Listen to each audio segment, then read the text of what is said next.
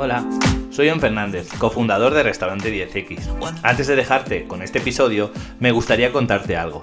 Lo primero es que si sientes que te estamos aportando valor con alguno de los episodios, te animo a compartirlo en tus historias de Instagram y a que nos etiquetes, arroba restaurante 10X, y que etiquetes al consultor de este episodio es muy importante para nosotros, para sentirnos queridos y para sentirnos más animados si cabe para seguir haciendo este tipo de contenido.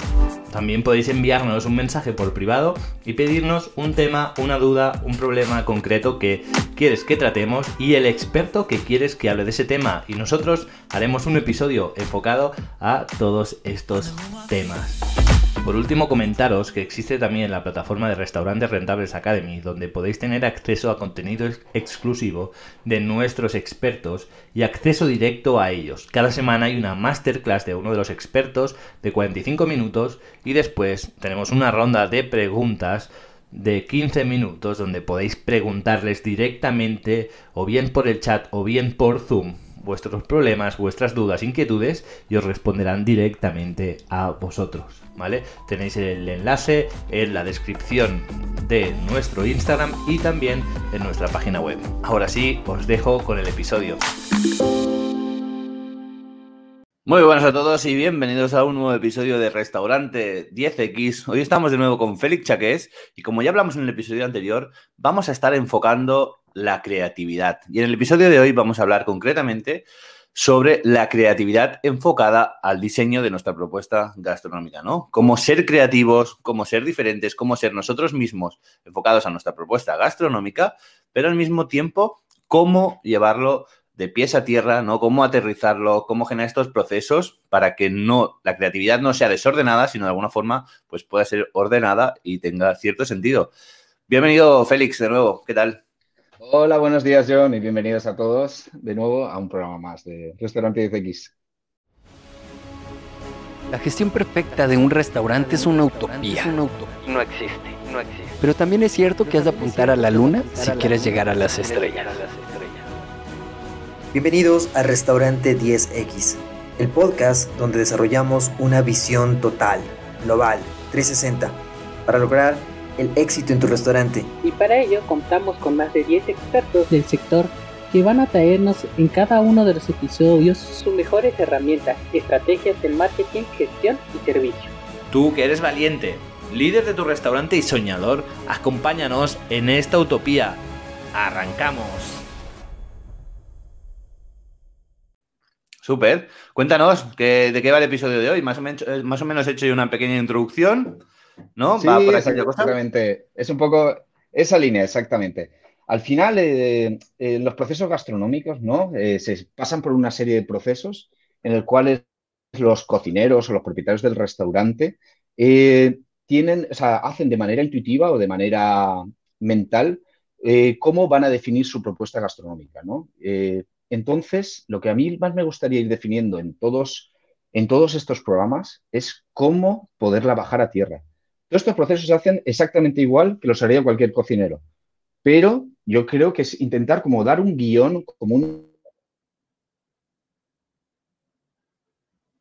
unas líneas, como una, como una, porque al final todo esto es, muy, es muy interpretable y, y se puede llevar hacia muchísimas líneas, pero al final es eso, ¿no? Como todos esos procesos que todos los cocineros o propietarios de restaurantes o el encargado de la propuesta gastronómica llegan mentalmente de una manera natural a base de probar, es una forma de poder acelerar ese proceso, ¿no? Si ya te dan una pequeña guía, tú al menos puedes intentar empezar o intentar entender por dónde, por dónde puedes empezar, ¿no? Eh, los cocineros, al hacerlo de manera intuitiva o hacerlo de manera mental, muchas veces se le, se le achaca, ¿no? Esa idea de, de, que son artistas, de que son genios, ¿no? Que han nacido con el don el don de, la creatividad y demás, pero realmente no es del todo cierto. Yo no creo que eso sea verdad. Simplemente eh, van teniendo esos mismos procesos de manera mental, pero muchas veces no, los bajan a tierra, no los bajan en papel, no los escriben, no los, no los dejan claros, ¿no? Entonces, muchas veces es por eso que se, crea ese, ese, esa figura, ¿no? De como el cocinero creativo que se encierra en un cuarto y crea, o el mismo Ferran Adrià, ¿no?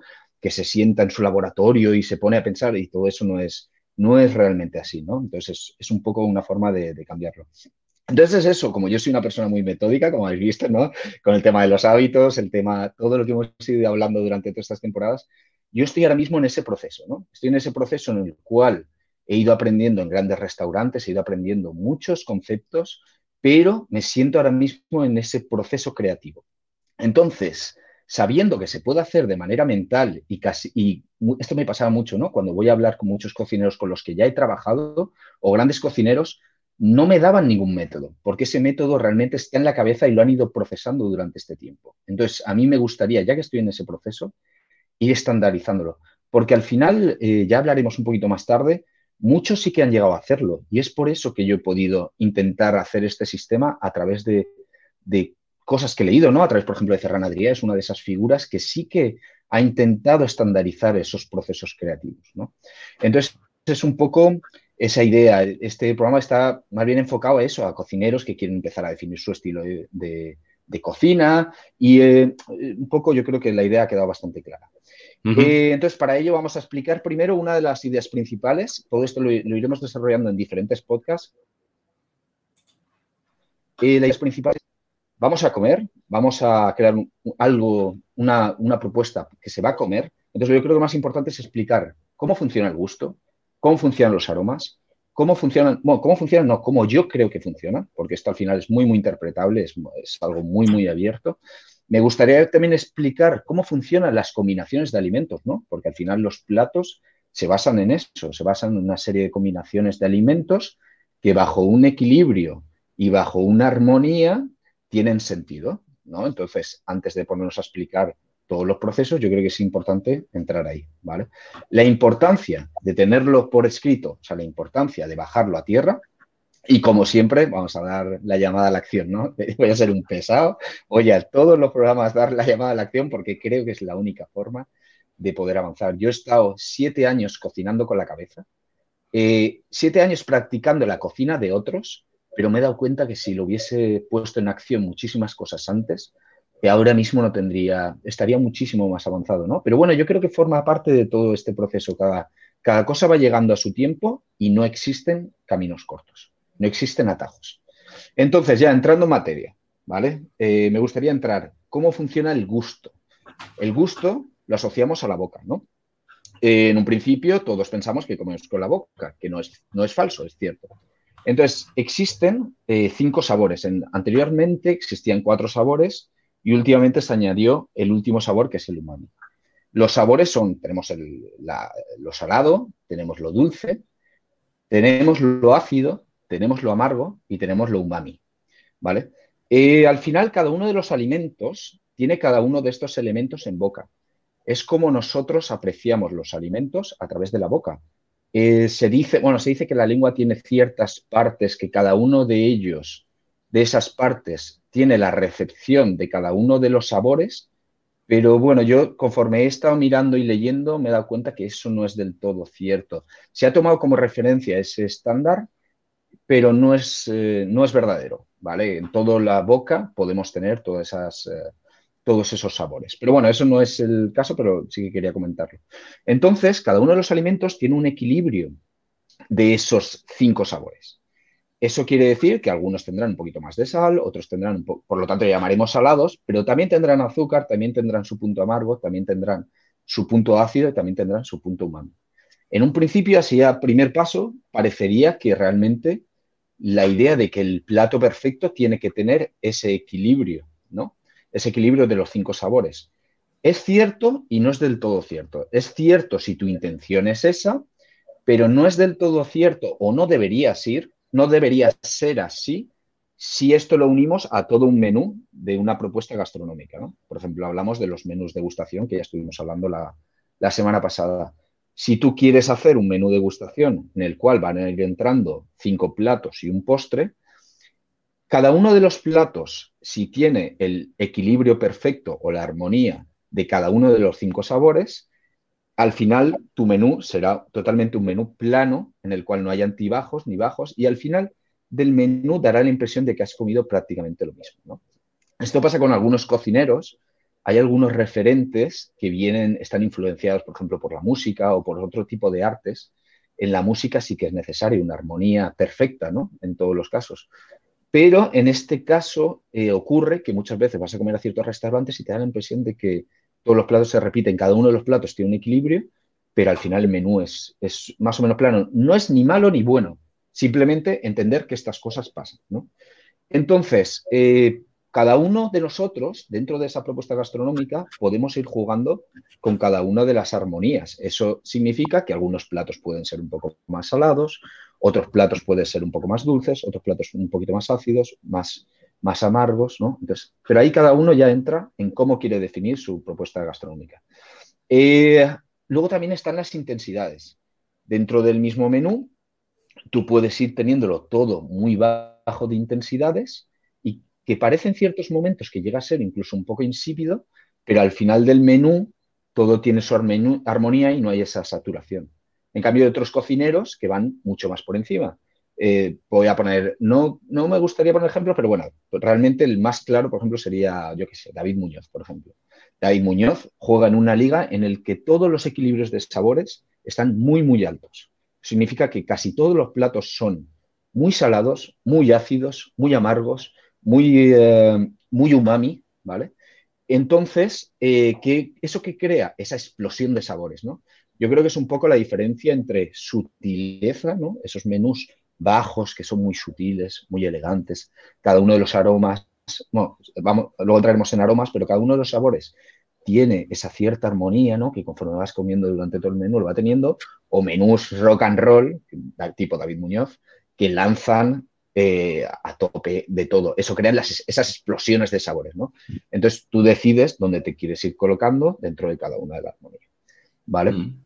Eh, una vez explicado, bueno, el tema de los sabores yo creo que es bastante claro. Igual el, que más debería explicarse sería quizás el umami. El salado, todos reconocemos el salado, el dulce lo reconocemos, el amargo pues vendría a ser el sabor a aceite de oliva, yo creo que no ese, amargor es relativamente, o a los alcohol, a las cervezas, no sé.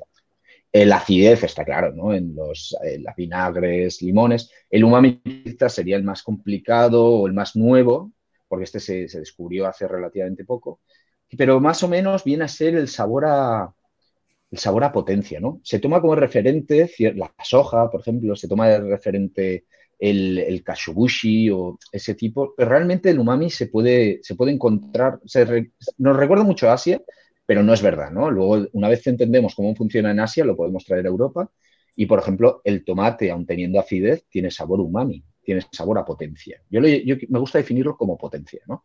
El queso parmesano es potencia. la sardina es potencia. Se asocia mucho a los sabores de, carne, pero por ejemplo, la panceta es potencia. ¿no? Es un poco ese, esa parte de, punch, ¿no? de, intensidad, de, o incluso de concentración, ¿no? podríamos llamar. Incluso algunos azúcares quemados o la reacción de Maillard, ¿no? que es la reacción de, de, quemar los azúcares, eso también podría ser umami, ¿no? Entonces es un poco eh, esa idea. Sí, que además... Eh, sí, perdón, me interrumpa. digo que además, hasta hace poco, ¿no? Eh, muchas veces la potencia, esta potencia, ¿no? Se confundía con el salado, ¿no? Con, el, con, la sal, ¿no? Con el sabor salado, Exactamente. ¿no? realmente el salado es salado, ¿no? Un potente no tiene por qué ser salado, ¿no? Entonces un poco esta sería Exactamente la nueva vertiente. Sí, sí, sí, sin lugar a dudas, exactamente. Y que sí, ahí lo dejas muy, muy claro. Lo que pasa es que lo solemos asociar porque eh, gran parte de los alimentos que tienen potencia umami suelen tener potencia de sal, ¿no? Cualquiera de estos ejemplos lo tenía, pero por ejemplo el tomate sería uno de los ejemplos en el cual hay mucha intensidad de umami, pero hay poca sal. Entonces, ahí viene un poco, un poco la idea. Pero bueno, ese concepto yo creo que es interesante tenerlo. Y luego, otro tema mucho más desconocido, en el cual sí que me gustaría entrar y yo creo que es el, más interesante, sería el tema de los aromas. Nosotros creemos que comemos con la boca, pero yo creo, yo considero que podemos comer en la boca entre un 40 y un 60%. Para mí existe entre un 40 y un 60%, depende cómo lo interpreta, un 60 o un 40% de eh, aroma.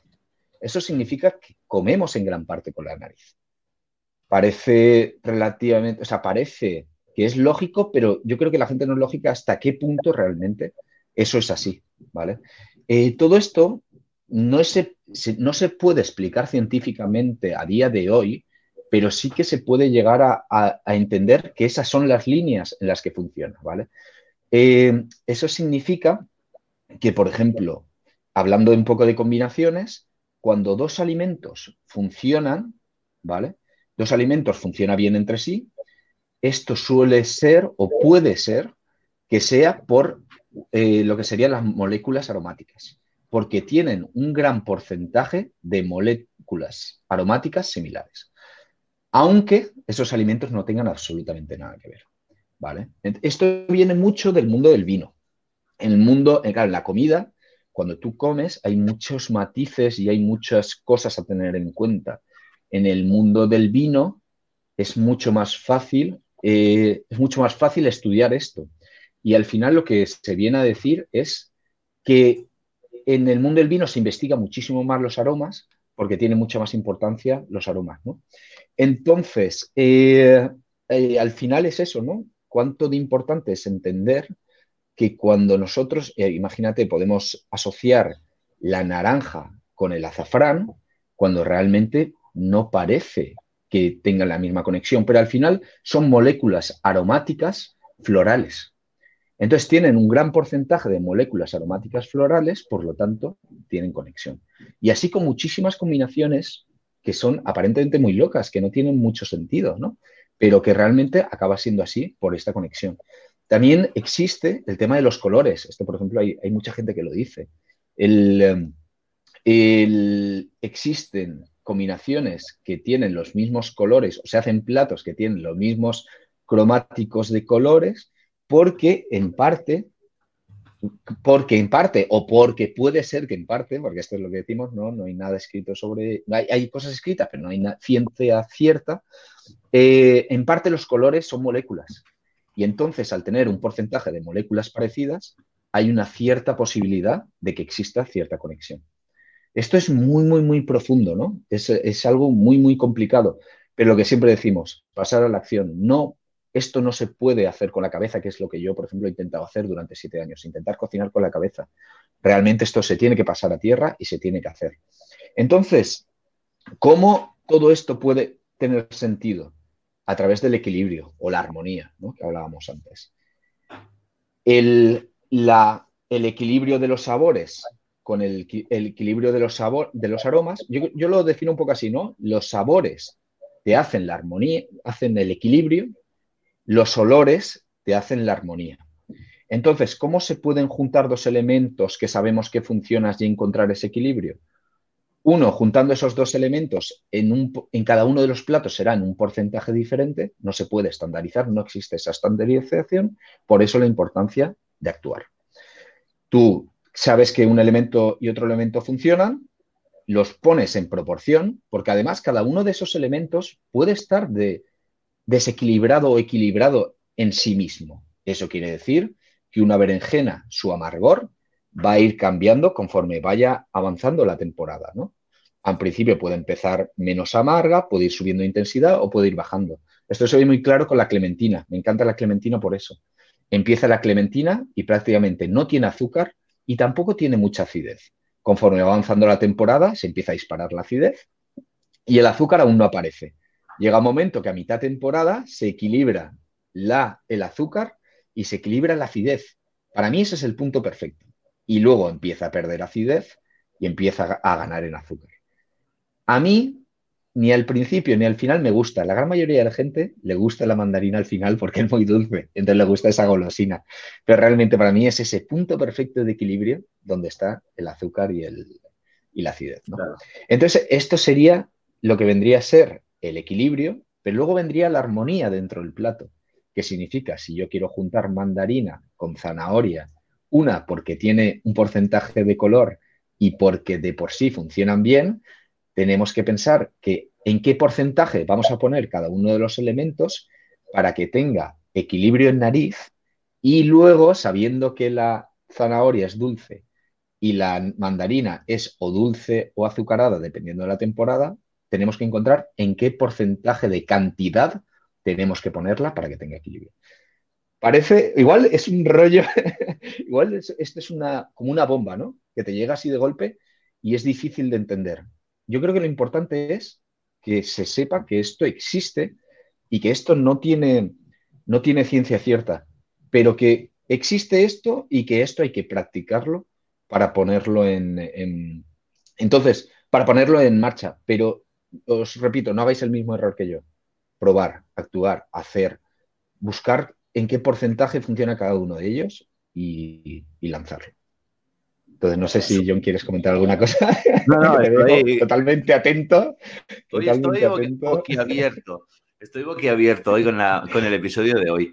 Em, no, quería decir también ¿no? que al mismo tiempo que todos los productos, todos los alimentos, ¿no? Pues tienen un, ciclo de vida ¿no? diferente. También cuando los manipulamos, ¿no? Pues también podemos conseguir esta variación, ¿no? Depende si los cocinas más y los cocinas menos, pues vamos a tener, ¿no? También, pues a nivel de los gustos, y también a nivel de, De, bueno, no me sale la palabra, ¿no? del equilibrio, exacto. Sí, de equilibrio, de equilibrio, exactamente. Entonces, eso es un poco una vez, mi aportación. Sí, sí, sí. una vez, sí, porque además luego ya viene lo que tendríamos, que de hecho, mira, me viene perfecto para el tema de estilos de cocina, ¿no? Lo que tú decías, puedes cocinarlo para ir consiguiendo otro tipo de objetivos o puedes dejarlos mucho más, mucho más bruto para tener otro estilo de cocina. No es ni mejor ni peor. Esto quiere decir que si tú cocinas, un, tú coges la naranja y haces una salsa en la cual haces una salsa en la cual le vas a poner los cientos, ciertos puntos que le faltan a esa naranja, es totalmente lícito, ¿no? Y acabas haciendo una salsa de naranja maravillosa que vas a rociar. Pero tú, por ejemplo, puedes jugar a otro estilo de cocina, que sería un poco el que más me gusta a mí, ¿no? Pero no es ni mejor ni peor. ¿eh? Es una naranja, yo le pongo otro elemento en el cual la equilibre. Se va a equilibrar en boca y no se va a equilibrar en salsas, ¿no? Entonces ahí viene, no en la salsa que ya está equilibrada de por sí. Entonces ahí viene lo que, el siguiente tema que sería el estilo de cocina. El estilo de cocina es infinito, esto es lo mágico de la, cocina. Sí, sí perdón. Eh, antes de, ir al siguiente punto, tengo una pregunta que no sé si va aquí o va más adelante, pero, pero así la dejamos ya lista. Y es, a nivel de, las texturas, ¿cómo afectan las texturas en este tipo de, juego de creatividad? ¿Afecta también al sabor, a, los aromas, dependiendo de la textura, ¿no? Pues si es una salsa o es un sólido o es un crujiente. Sí. La textura viene, viene a, eh, realmente, todo esto es, bastante complicado, pero para mí la textura lo que realmente define es la experiencia mientras lo comes, ¿no? Es la más la percepción en boca porque ahora, un poquito más tarde, hablaremos un poquito sobre, por ejemplo, las grasas, cómo actúan las grasas, ¿no? Podríamos decir que la grasa es un sabor cuando realmente no es así, ¿no? O, por ejemplo, eh, cómo actúan los picantes, cómo actúan los sulfurosos, los, el ajo, la cebolla, ¿no? Eh, esto para mí es ya la percepción, percepción en boca, o sea, lo que, lo vendría a ser la experiencia en boca. La grasa, por ejemplo, lo que hace es crea una película alrededor de tu boca que lo que hace es que el sabor se mantenga más tiempo en tu boca. Entonces, esto no es un sabor, es una experiencia que tú tienes mientras comes. El crujiente crea esa experiencia que cuando masticas crea otro eso. El picante te produce en la boca una reacción que hace, Entonces, es a uno como otro escalón más, ¿no? Sabores, eh, combinaciones, aromas, experiencia en boca. Ostras, mira, ¿ves? Y además es, algo importante porque no lo había tenido en cuenta y de hecho hasta lo voy a tener, lo voy a escribir porque me parece algo súper interesante. Así que al final, eh, las texturas, ¿cómo afectan? Pues en esa experiencia en boca. Y por supuesto, un mismo alimento que tiene el mismo punto de acidez, el mismo punto de azúcar y el mismo punto de amargor, cambiándolo de textura, la percepción es diferente por eso mismo, si algo tiene grasa, va a hacer que no sepa igual. ¿Por qué nos gustan los arroces tanto? Tú que, creo que has experimentado también el tema de arroces. Por la cantidad de grasa que tienen esos mismos arroces. Estamos hablando de arroces valencianos o arroces eh, de la comunidad valenciana, ¿no? esos, esas paellas, esos arroces con mariscos, esos nos gustan tanto por esa, tiene una, porque tiene una gran cantidad de grasa y hacen que esas intensidades se queden mucho rato en boca mientras lo comemos, gracias a esa grasa que hace una película y hace que se mantenga más en boca. ¿no? Entonces, aquí sobre esto podríamos estar hablando horas y horas y horas y podríamos estar eh, eh, teorizando durante horas y horas y horas, pero repetimos, esto nos lo quedamos como algo a tener en cuenta, pero dejemos de cocinar con la cabeza y vamos a la acción. Sabiendo esto, tú puedes de vez en cuando volver en referencia a la cabeza, pero recuerda, prueba, prueba, prueba, prueba tu nivel de grasa, prueba tu nivel de acidez, prueba tu acidez de. Entonces, entrando en estilos de cocina. Eh, la importancia de definir tu estilo de cocina yo creo que es, primordial, ¿no? sobre todo, ya no tanto, o sea, más bien para tener una guía por lo que vas a decidir que un alimento sí lo vas a utilizar o un alimento no lo vas a utilizar. Esto quiere decir que yo creo que al final, cuando, cuando tienes una armonía dentro de tu cocina, puedes ir construyendo una armonía alrededor de tu local, alrededor de tu propuesta, alrededor de cómo vas a venderla, alrededor de qué cliente va a venir.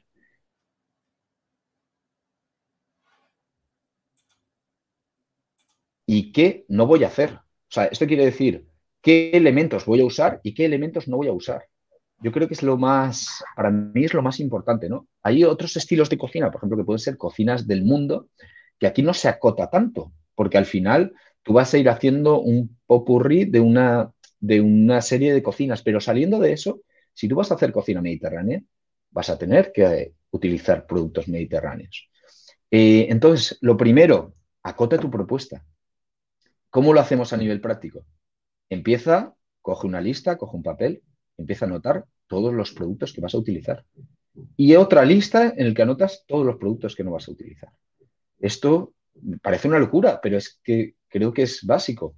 Si tú vas a hacer una cocina mediterránea, no uses jengibre, no uses soja, no uses aceites fuera de normal, ¿no? Que esto es un poco lo que decíamos, ¿no? El tema de las grasas, el tema de las, de las acideces, el tema de los azúcares. ¿Dónde vas a encontrar cada uno de esos elementos? Pues tendrás que tenerlos eso como referencia. Los amargores muchas veces pues los intentarás buscar en productos mediterráneos, el aceite de oliva, las aceitunas, las potencias en las anchoas, en, las sardinas, en las, ¿no? las acideces tiras, puedes irte hacia los vinagres, pero tiras mucho hacia los cítricos, no los cítricos tropicales, porque si ya te transporta a Sudamérica, ¿no?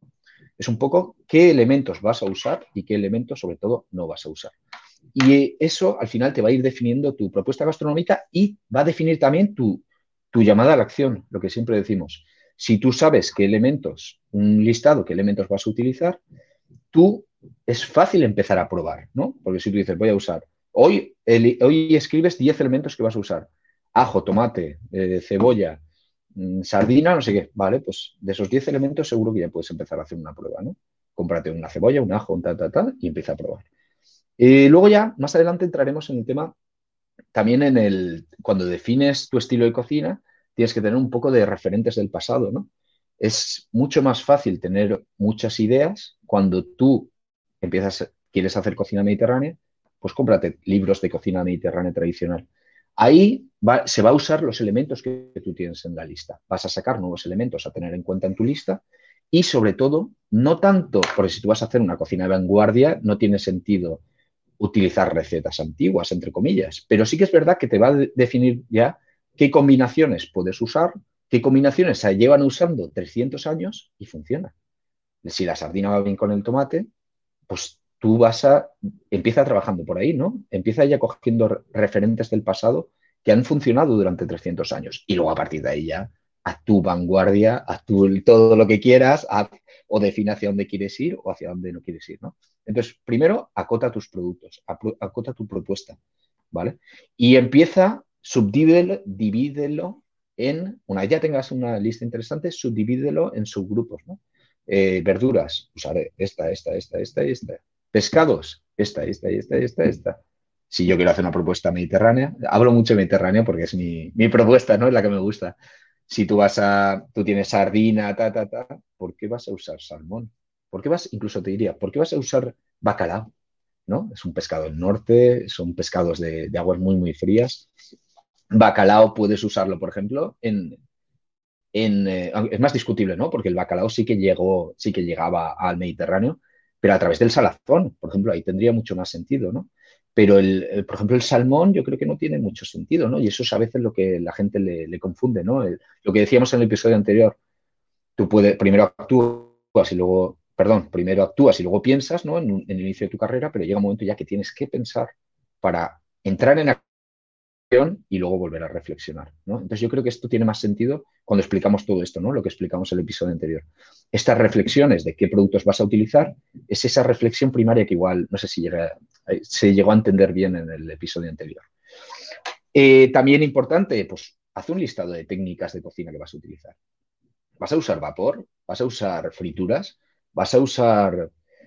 Porque además luego todo esto, que ya lo explicaremos en posteriores episodios, va a ser mucho más fácil eh, luego pensar en recetas creativas. Si tú tienes un listado de verduras y te lo pones estilo Ferran en una primera parte, de verduras, de frutas, de productos, otro listado de tipos de cocciones, otro listado de tipo de hierbas, otro listado de tipo, o sea, hierbas aromáticas, nariz, eh, de acideces y de amargores, luego mirando las listas puedes ir creando toda una serie de combinaciones infinitas.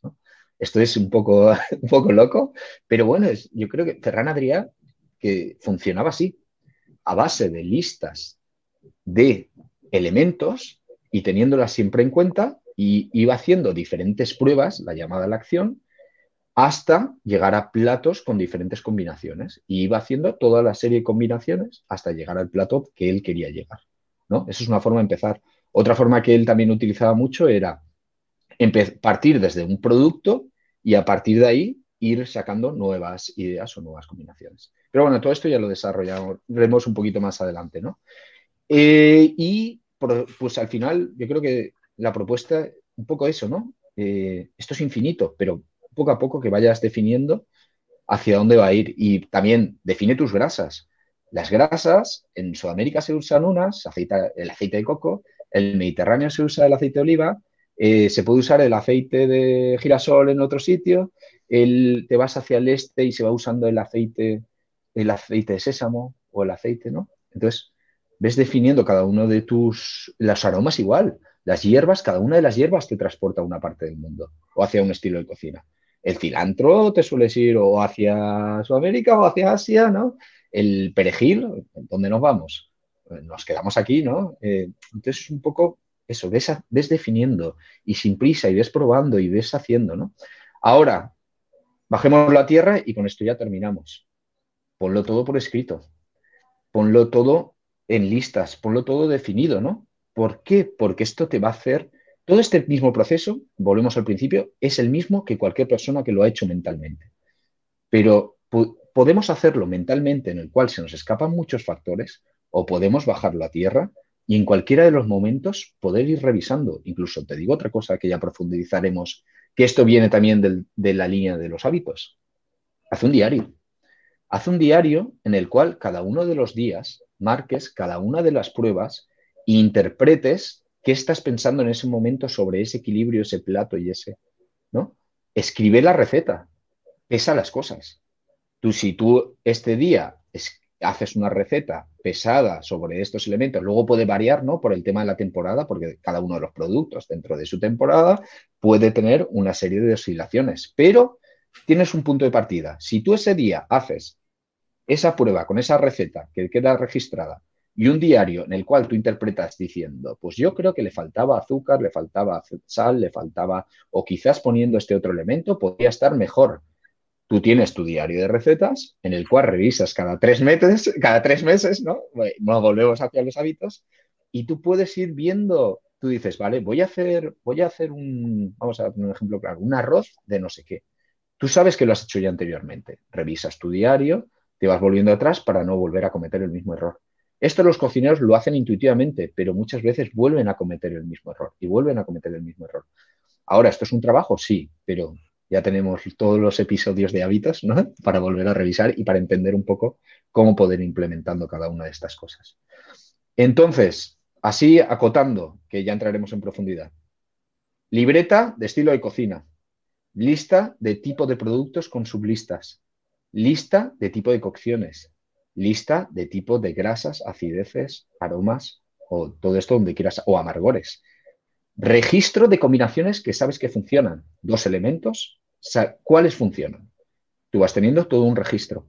Y con esto eh, iremos sacando elaboraciones intermedias y dentro de esas elaboraciones intermedias, la combinación de elaboraciones intermedias dará una elaboración final. Iremos entrando también todo esto, cómo podemos usar herramientas, ¿no? Herramientas que nos pueden ayudar a llevar esto.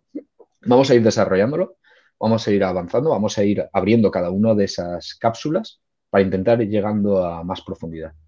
Así que, y con esto para terminar, llamada a la acción, practica, practica, practica, practica.